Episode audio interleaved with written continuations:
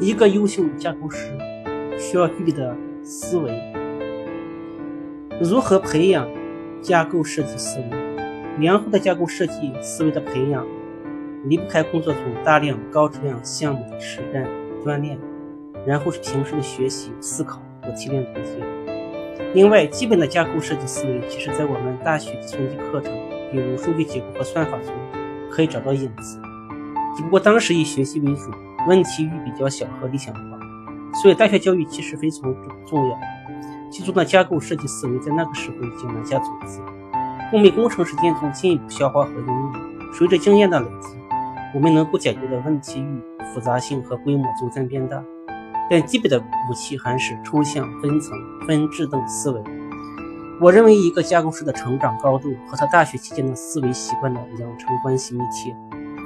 我所知道世界一流的互联网公司，比如谷歌，招聘工程师新人时，对数据结构和算法的要求，可以用苛刻来形容。这个可以理解。谷歌级别公司需要解决的问题是超级复杂的，基本思维供给薄弱，根本无法应对。对于工作经验小于五年的工程师新手，如果你大学时代属于荒废型的，建议工作之余把相关课程再好好自学一把。个人推荐参考美国伯克利大学的数据。结构课程 CS 六幺 B 进行学习，对建立抽象编程思维非常有帮助。我本人在研究生阶段自学过这门课程，现在回想起来受益匪浅。对演化设计思维，当前的大学教育其实培养的很少。相反，当前大学教育大部分采用脱离现实场景的简化理想模型。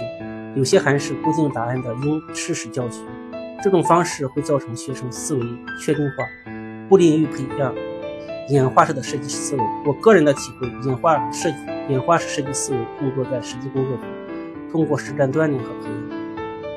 结论一：架构的本质是管理复杂性、抽象、分层、分支和演化思维，是架构师、架构师征服复杂性的四种根本性武器。二。掌握了抽象、分层、分支和演化这四种基本的武器，你可以设计小到一个类、一个模块、一个子系统，甚至一个中型的系统，也可以大到一个公司的基础平台架构、微服务架构、技术体系架构，甚至是组织架构、业务架构等等。三、架构设计不是静止的，而是动态演化的。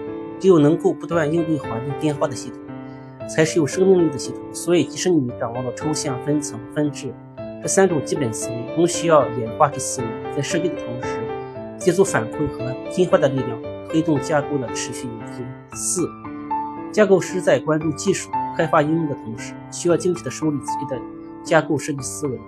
积累时间长了，你看待世界万物的方式就会发生根本性变化。